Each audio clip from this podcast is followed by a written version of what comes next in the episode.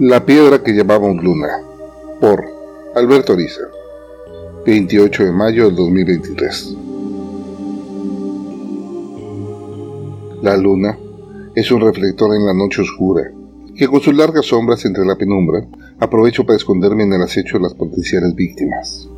La jauría de perros salvajes se ha dispersado. Llevaba desde hace horas esperando la oportunidad, si fallaba, yo me convertiría en alimento de estas bestias, que aún recuerdo eran mis fieles compañeros. Fue muy simple que aprendieran a huir de nosotros. Al faltar el alimento, fueron la opción más sencilla, pero su inteligencia pronto les advirtió del riesgo, y se unieron en enormes grupos que en todos los tamaños asolaban a los pobres que no podían esconderse. No los puedo culpar. Como nosotros, también tienen hambre, y las ratas son escasas. Desde que el calcinante sol del día impedía salir más que por cortos periodos y a riesgo de no volver, si una de las oleadas solares llegaba a atraparte expuesto, solo se podía intentar cazar de noche. Eran pocas las especies que habían sobrevivido hasta el día de hoy. Las ratas eran ahora la principal presa, pero ya nos estábamos haciendo a la idea de que pronto tendríamos que consumir cucarachas y otros insectos. Son las únicas especies capaces de prosperar en estas insanas condiciones. Claro, las consumiríamos si lográbamos llegar a tener la necesidad, pero dudo que sobrevivamos tanto tiempo. Qué extraño que la redondez tradicional de la luna ya no existiera más. Una parte, mayor a la mitad de la rota piedra, que llamábamos luna, se aferraba a su órbita, pero no se necesitaba ser un astrofísico para saber que más tarde o más temprano la perderíamos. No existiría forma de sobrevivir cuando llegara el momento en que las fuerzas físicas la arrancaran de la órbita, o le hicieran iniciar una caída a la superficie del planeta. Lo que menos importaba era cómo acabaría, era una condena escrita que no se podía conmutar de ninguna manera. Fue una completa estupidez el pensar que podríamos dominar el poder solar. El ego de la humanidad, al confirmarse la única especie inteligente de esa sección del universo, por lo menos a 10 años luz a la redonda, en vez de hacernos ver lo ínfimos que éramos, nos llevó a no poner límites para dominar todo lo que encontrábamos. El problema energético era al fin de cuentas el limitante histórico para nuestra expansión, y con él recorrimos desde los simplistas generadores que aprovechaban un río para producir electricidad a la quema indiscriminada de contaminante petróleo, que al fin de cuentas, sin sospecharlo, causó este desastre. Nunca se callaron las voces que aclamaban que el uso de los procesos de fusión nuclear tarde o temprano terminarían en desastre, cosa que así fue. Chernobyl y Fukushima fueron un juego de niños en comparación con la gran tragedia. Al fin de cuentas, esos antiguos desastres pudieron ser contenidos con bloques de concreto, la tragedia de Francia fue mayúscula. Dejó inhabilitada media Europa. A la fecha, siguen surgiendo nuevos monstruos mutantes por la radiación que permanentemente transportan los ríos de la región. Ahora, el Mediterráneo, el Mar Negro, Gibraltar y el Canal de Suez son sinónimos de zonas de alta seguridad, cuidadas con equipos de última generación que no permiten ni entrar ni salir nada de la zona de contaminación. Bueno, así era antes del desastre. Tengo la boca reseca. El cuerpo lo siento como una colección de agujas que me pica por todos lados. Pero si pierdo mi puesto, podré perder una presa que llevo horas acechando. Una cruz entre el labrador y alguna especie peluda. Pese a su densa melena color café, se nota que tiene músculos grandes. Aquí viene. Sus pasos ya detectaron los restos de sangre que dejé al trepar el árbol. Solo un metro más y será mía. Su cabeza levantada huele en busca del peligro ya con tantas horas aquí, mi olor se ha de haber dispersado. Al fin de cuentas, la rama sobre la que estoy es muy lejana como para regalarle mi aroma. Ahora, baja la cabeza para olfatear la gota de sangre. Me dejo caer sin dudarlo. La rama con punta afilada golpea firme la nuca de la bestia. Siento como su carne se abre y apenas deja salir un intento gruñido. La cabeza quedó colgando. Ahora, debo actuar rápido. Su manada no tardará en enterarse. Tomo el cuerpo aún pataleando y me lo echo al hombro. Debo correr hasta la alcantarilla, a unos 20 pasos. Cuando me detengo a abrir la puerta, escucho los primeros ladridos. No sé de dónde vienen, pero siento las pisadas desbocadas en mi búsqueda. Aviento la presa, yo bajo dos escalones y me muevo a la pesada tapa, apenas a tiempo para evitar que una dentellada me tomara la mano. Huelo el fuerte aroma de sudor de perro, como última bocanada antes de hundirme en la peste de este desagüe. Es increíble que en seis meses pasé de ser un burócrata de oficina a un cazador consumado. No cabe duda de que el hambre es el mejor motivante para cambiar los hábitos de una vida. La prisa por el sobrevivir hoy nos deja poco tiempo para evaluar el ayer y apenas un ápice de interés para pensar en el mañana. El pequeño grupo heterogéneo en el que me encontré apenas puede sostenerse con nuestras arriesgadas cacerías. Arriba nuestro refugio, una serie de túneles que sirvieron para que el tren urbano corriera por cientos de kilómetros. Ahora, aprovechando algunos derrumbes y ocasionando otros, era una guarida para los 40 miembros de este improvisado clan. Dejé la presa a los ancianos. Ellos saben bien cómo usar las entrañas para traer las ratas, la piel para irla curtiendo y los dientes para seguir confeccionando armas. Esos viejos han demostrado ser muy útiles pese a su poca agilidad para cazar. Llevamos seis meses en esta imposible situación. Un pueblo conquistador del espacio, reducido a vivir como monos de la prehistoria en cuevas. Es increíble que ninguna de las colonias haya realizado alguna acción para rescatarlos. Es por demás esperar apoyo a las colonias. Si yo estuviera en ellas, tampoco haría mucho. Los procesos de conversión de los planetas y lunas cercanas no han llegado a soportar su propia población. ¿Qué podrían hacer para salvar a los miles de millones que sobrevivimos al desastre? Decía Salgado, uno de los pocos hombres de la Junta de Gobierno que sabíamos que había sobrevivido. Cualquier cosa que pensemos es solo especulación. Si no logramos establecer contacto con ellos, ni siquiera sabemos qué están pensando. Es probable que al perder contacto con la estación de la Luna, piensen que la Tierra está destruida. No se necesita ser un genio para pensar lo peor, al ver la desaparición de los hielos y las tormentas que han arrasado todo. ¿Quién se arriesgaría una misión de rescate cuando apenas podemos brincar de un tramo a otro a pie? Pues no existe una sola fuente de electricidad. Dijo con calma y meditada seriedad el doctor Esteves, uno de los pocos médicos que quedaban. El potencial y conducir la energía que emitía el Sol fue una ambición sin límites. La serie de satélites con sistemas de captación de fotones, conductores inalábricos a las centrales de generación y sombrío a las potentosas unidades de recepción fue uno de los más tontos programas de nuestra humanidad los primeros minutos, llenaron de fiesta el mundo entero, que en cuestión de segundos contó con una amplia cobertura de corriente eléctrica inalámbrica disponible sin limitaciones. Tales fueron los 24 minutos más celebrados en la historia. La disponibilidad de energía sin límites garantizaba desde la movilidad hasta la producción de alimentos, cultivados en fábricas que dominaban ya perfectamente la síntesis de precursores de los más exóticos majares a petición, ya sea por impresión, extrusión o moldeado. Esta alternativa había sido explorada por años, pero los costos de operación, pese al uso de robots como mano de obra, limitaban la producción que en teoría salvaría a la humanidad de cualquier hambruna. Contar con energía suficiente permite instalar plantas de alimentos para toda la humanidad, salvando, aún a los más aislados, de padecer como nuestros antepasados por la falta de alimentos. Fue una lengua de energía que excedió la capacidad de carga del potenciador de fotones, la que causó el problema. Nos enteramos nosotros en el centro de seguimiento con 8 minutos de antelación, la onda electromagnética, que era conducida por nuestro eficiente sistema de transmisión, no podía ser detenida. Vi la simulación del efecto que tendría el concentrador de la Luna y no dudo que el modelo fuera optimista, pues cuando tiempo después logré ver nuestro satélite, solo una porción de él permanecía sobre nuestras cabezas. Golpeé el globo terráqueo de manera intempestiva. Fue un golpe que utilizaba nuestro satélite como lente de aumento para causar mayor daño. Cada circuito o equipo que manejaba electricidad fue un amplificador para el golpe de energía. Fue tal la descarga que el mismo exceso de gases como el dióxido de carbono sirvieron de leña para convertir el cielo en un espectáculo que de no ser mortal hubiera sido festejado por los artistas. La luna, último centro de concentración de energía, cambió su clásico tono gris blancuzco por un naranja rojizo, similar a un carbón en plena quema durante un asado, pero no tardó en separarse en tres fragmentos. Fue un espectáculo aterrador. Cuando vimos la fractura, se inició el desordenado proceso de encontrar refugio. Todos en el centro de monitoreo sabíamos que las consecuencias de esa ruptura acabarían con la superficie de la Tierra, pues no tardaría en perderse esa intangible fuerza que levantaba los mares para producir las mareas.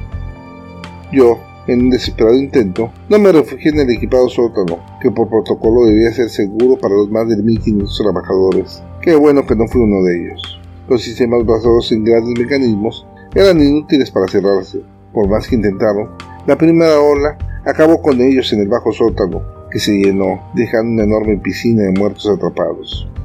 Fue la casualidad, pero yo y mis dos hijas logramos sobrevivir a la primera ola, pues el vehículo que por capricho y con la crítica de todos acaba de comprar estaba equipado para servir como submarino para fines recreativos. La hermeticidad del equipo nos salvó. Pese a no tener ya manera de movernos, pues el motor eléctrico tras la onda solo sirvió de contrapeso para que nuestra embarcación lograra mantener un equilibrio errático. La llama que se extendió por toda la bóveda celeste no tardó en cubrirnos, llenando todo un rojo manto, que servía de marco a los incendios que comenzaban a surgir por todos lados. Nuestro inútil vehículo quedó atrapado en los restos de lo que fue un edificio, ahora colapsado. Los muros convertidos en grandes lajas que nos atraparon fueron apenas suficientes para que el calor intenso no nos convirtiera en calcinados cuerpos. La segunda ola de ese mar, que tanto adoraba, acabó con cualquier construcción humana de más de 3 metros de alto. Fuimos una sonaja, aventada por minutos a rebotar por todo tipo de objetos que buscaban acabar con nosotros. Cuando mi asiento no soportó los continuos golpes, fue un despojo inútil que sentía como rebotaba a la merced de este turbulento camino. 150.000 años de evolución homínida se acabaron en menos de tres horas. Nadie puede calcular las víctimas. Lo que es peor, nadie tiene un recuento de los supervivientes. Las telecomunicaciones no existen más. Entre las aguas cambiantes que llegaban por todos lados, el calcinante cielo que a diferencia de cuando uno disfrutaba de un amable bronceado en la playa, ahora calcinaba la piel expuesta en minutos, haciendo imposible sobrevivir a ninguna planta. La ruptura, no solo de la protectora capa de ozono, sino de la protección electromagnética de nuestro planeta, dejaba pasar los rayos solares sin ningún filtro. Dos días permanecimos mis hijas y yo en nuestro taqueteo de vehículo, que resultó ser una cápsula de salvamento. El tomar nuestra propia orina fue apenas lo necesario para sobrevivir ese largo aislamiento, aunque mi más pequeña no lo logró. El recorrer la zona durante la oscura noche fue una irresponsabilidad, pero no tenía otra. Nos surgió un lugar donde guarecernos y algo de comer. La fuerza de mi niña apenas la mantenía en pie. Yo mismo trastabillaba cada momento. Al encontrar un sobreviviente que con más voluntad que medios había improvisado un refugio entre los escombros de los que alguna vez fuera un centro comercial, fue nuestra salvación. Estábamos en lo que alguna vez fue una ciudad cercana. El golpe de mar nos había arrastrado más de 200 kilómetros de mi antiguo hogar. La magra ayuda fue suficiente para darnos un refugio y sumarnos al esfuerzo colectivo de sobrevivir. Pronto mi formación como ingeniero fue útil, logrando apuntalar algunas zonas, haciendo que nos alejáramos de otras que amenazaban con colapsar, y finalmente, logrando crear algo parecido a un campamento de refugiados en ese profundo hueco que nos salvaba momentáneamente. Al tiempo, con el apaciguamiento de las olas, encontramos en esos túneles del sistema de transporte un seguro refugio, que también nos permitía protegernos de los hambrientos canes que habían olvidado el milenario acuerdo de convivencia. Calculo que llevamos seis meses aquí atrapados. Los personajes en nuestra sociedad son de todos los tipos, destacando los obreros y artesanos, que sin ellos no hubiéramos logrado salvar este tipo de humanidad. Los políticos que no tardado en aparecer pronto fueron puestos en su lugar incorporados a labores útiles. De nada servía alguien que pudiera dar discursos. Hace dos noches formamos el primer consejo. No existe un líder, más bien somos un consejo tribal que en vez de guerreros se compone de mendigos que saben que no sobrevivirán. Creo que debemos de descartar cualquier intento de rescate. Mientras no podamos establecer comunicación, siquiera con otros sobrevivientes, menos lo harán los de las colonias. Y aún sabiéndolo, dudo que cuenten con recursos para rescatarnos, y menos para sostener nuevas bocas. Hasta donde sé, Marte aún dependía de los suministros que le enviábamos. Dije con un tono resignado. Realmente estás de acuerdo.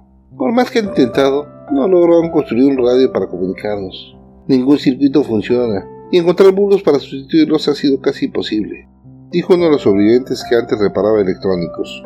Los dos intentos de encontrar sobrevivientes fracasaron. Apenas logró regresar Rogelio, y dudo que se recupere del todo. Estamos aislados, y cada vez nos tenemos que arriesgar más para conseguir suministros. Informó Esteban, quien se hacía cargo de la seguridad de todos los sobrevivientes. No podemos hacer más. Seguimos removiendo los fracasos desde que iniciamos el consejo. Entiendo que todos buscamos salvarnos y nos aferramos a que la especie se salve con nosotros. Pero al fin de cuentas, tienen mejores posibilidades los que habitan en las lejanas colonias. No quiero con esto desanimarlos, más bien, creo que debemos enfrentar la realidad y tratar de hacer esta condena lo más agradable posible.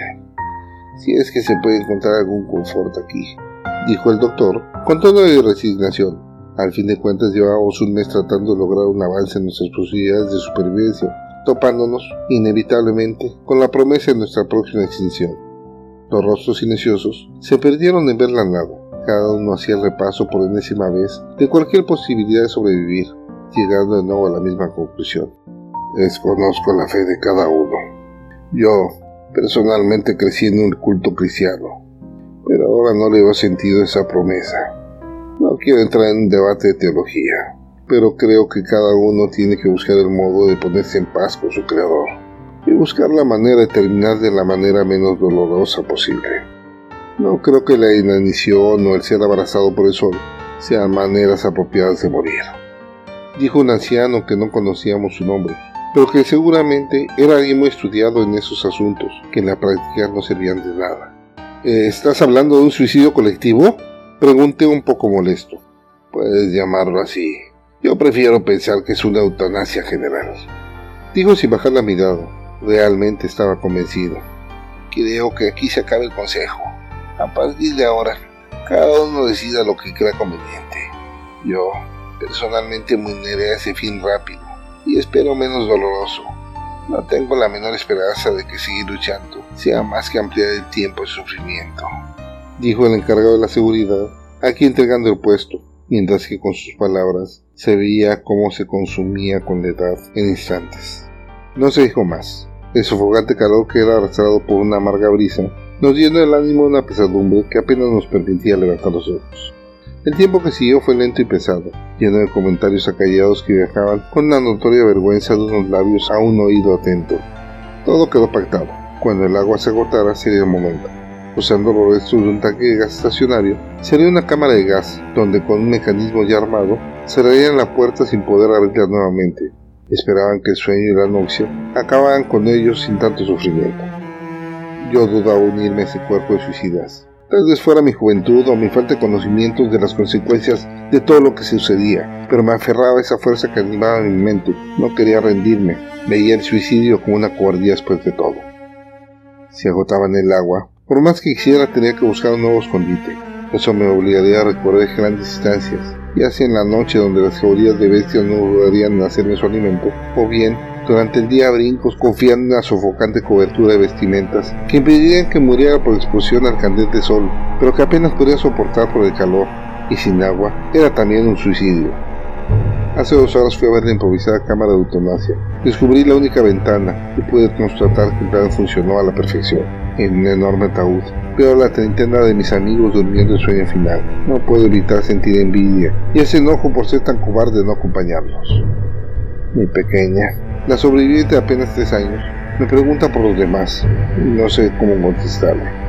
Escondí agua como para tres días. No sé qué haré después de eso. Creo que abriré uno de los túneles que van a la profundidad. Si existen otros sobrevivientes, esa será la ruta. Nada más segura que encontraré otro sobreviviente, pero debo intentarlo. A fin de cuentas, ya acepté que solo alargaré mi condena. La soledad me comenzaba a desgranar el alma. Las construcciones, anuncios y restos de civilización solo agudizan mi sensación de abandono.